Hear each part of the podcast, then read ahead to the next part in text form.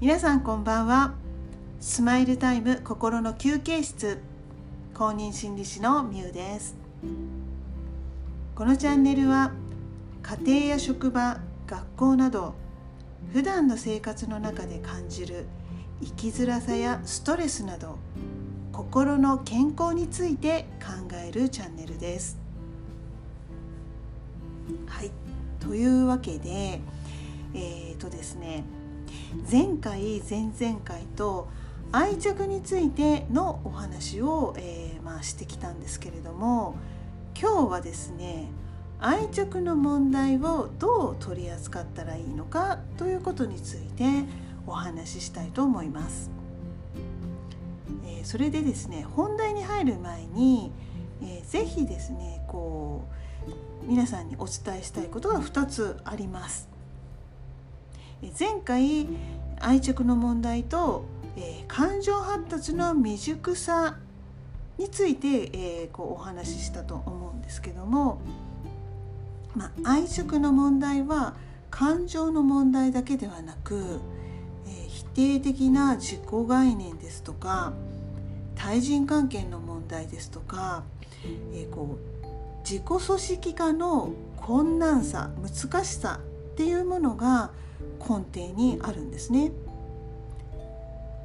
ですのでこう、まあ、愛着の問題を取り扱う時にはこうただただこうね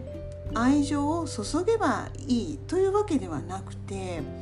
こう注いだ愛情を受け止められる、えーまあ、心の器とでも言うんですかね、まあ、そういった器の形成を、えー、していく必要があります。そしてもう一つですね、えー、発達障害との関係ですね、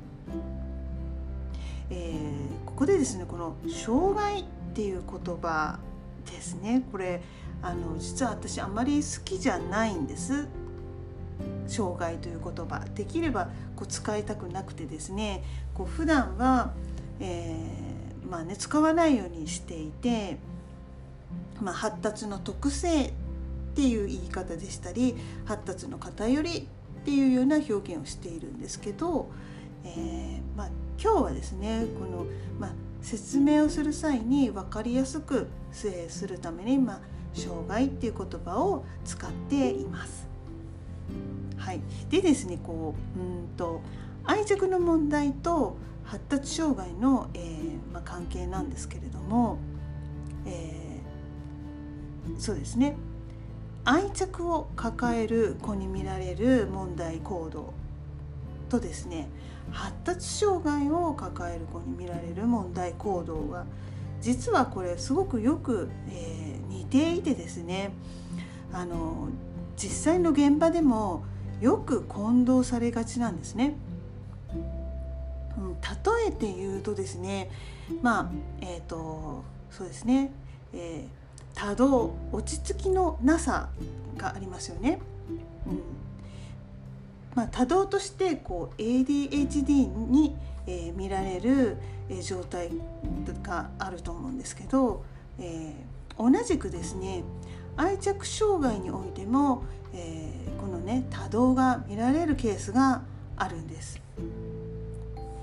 でなかなか本当にこうあのそのねこう識別というかこう区別が難しいところではあるんですけども、えーまあ、ADHD に見られるこう落ち着きのなさ、まあ、っていうのは、まあ、常にこうね、えー、多動であるこう落ち着きのない、えー、行動が見られることが多いんですけれども、えーまあ、愛着の問題が原因している場合は、えー感情と常に連動して落ち着きのなさが現れることが、えー、多いですね。ここが、えー、この2つ、えーまあ、ADHD か、まあ、愛着の問題かのこう、まあ、見極めになるポイントかなと思います。感情によってこうムラがあるっていうのがこう愛着の問題に、え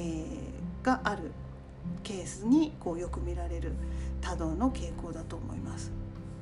まあ他にもですねまあいろいろあるんですけれども、まあ、このようにですねこう安易に、えー、パッと見ただけでねそのまあこれは発達障害だとか、えー、いやいやこれは愛着障害だというように、えー、こう安易に見立ててしまうのではなく、えー、どちらの特徴が、えーまあ、現れているのかまたはですねこうどちらの特徴も持ち合わせているのかあまあ、いろんなケースが本当にあのありますのできちっとした、えー、見立てをすることが必要になってくると思います。あとですね、えーまあ、それに加えてですね、えー、愛着の問題が見られたとしても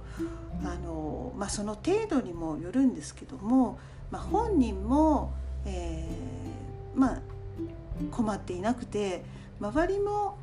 え困っていない影響がない、え場合でしたら、えそんなに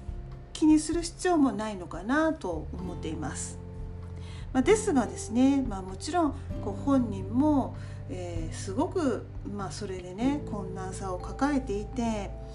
えー、その周囲のね人たちにもすごくこう、えー、まあ、困難さがね生じているケースはやはり何かね手立てを、えー、打った方がいいかなとも思うので、え、まあ、その辺の、え、まあ、見立てもしていくっていうことも大切かなと思っています。ではどのように、え、愛着の問題を取り扱っていったらいいのかというとまあ子供にでも大人にでも言えることなんですが、えー、そうですね、まあ、これまでもお話ししてきているように、まあ、愛着を形成し直すってことですよね。うんまあ、愛着形成をするってことですね。でこう愛着の3つの、えー、機能ありましたよね。えー、安全基地機能安心基地機能探索基地機能、この3つの、え、機能の役割を担う人の存在これが、え、大切で、ま、その人の存在をまずこう作っていくってことが、え、必要ですよね。ま、要するにキーパーソンとなる人の存在これが、え、大切だと思います。でその人との、まあ、関係を築きながら、えー、まあね、こう一歩ずつ、まあ、愛着を育んでいく、まあ、その過程でですね、えーまあ、先ほども、話しましたがその注いだ愛情を受け止める受け止められる心の器っていうものも形成されていくと思うんですね。はい、なので非常にこのあのすぐにはやっぱり育たないですよね。まあ、何でももう植物を育てる時もそうなんですけど、まあ、種からねこう水をやってこう毎日水をやって、まあ、種から芽が出て葉っぱが出てそしてやがて花が咲くっていうように愛着もこのあの急には愛着って育つことができないのでやっぱりこう一歩一歩そのね大切なキーパーソンとなる人との間で間で愛着を育んでいく必要があると思います。まあそれでですねこう愛着の問題が、えー、まあねこう日常で生活に影響を与えているうそう、まあ、深刻なケースになってしまっている場合ですね、まあ、そういった場合はやはりあのきちっとした、ね、支援を受ける必要があるかなと思っています。まあ、ですので、まあ、深刻なケースの場合はですね、えーまあ、専門家のね、えー、ところに行ってこう相談するっていうことを、えー、おすすめしています。まあ、特にですね、まあ、子どもの場合、えーまあ、子どもへだけのアプローチですとこうなかなか問題解決が、えー、難しいケースがありますよね。というのもえーまあ、子どもの生活の基盤となっているところそれはやはり、えーまあ、家庭にあるわけで。あまあね、学校とか、まあ、幼稚園とか、まあ、そういった教育の現場で過ごす、まあ、時間も、まあ、長くあるとは思うんですがやはり生活の基盤となるのは家庭にあると思うので、えー、まあね、子どものサポートをしていく場合は、えー、家庭での取り組みも非常に大事になってくるので、えー、まあねその子どもを取り巻く環境の中ででねこうそこにいる人たちがうまく連携をしながらサポートをしていく必要があると思うんですね。ですので、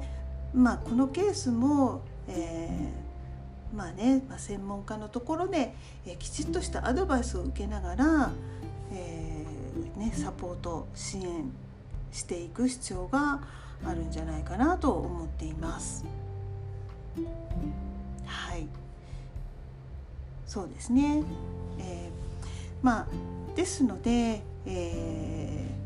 こう深刻なケースの時は、えー、一人で抱えてしまわずに、えー、とですねこの、うん、相談できる、えー、機関に行って、えーまあ、カウンセリングを受けるなり、えー、していただければいいかなと思っています。はい、ということで今日は、えーま、愛着の問題をどのように取り扱ったらいいのか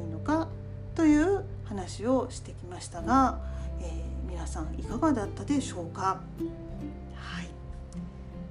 今日は、えー、これぐらいで終わりにしたいと思います。皆さん最後までお付き合いいただきありがとうございました。それではまた次の放送まで。さようなら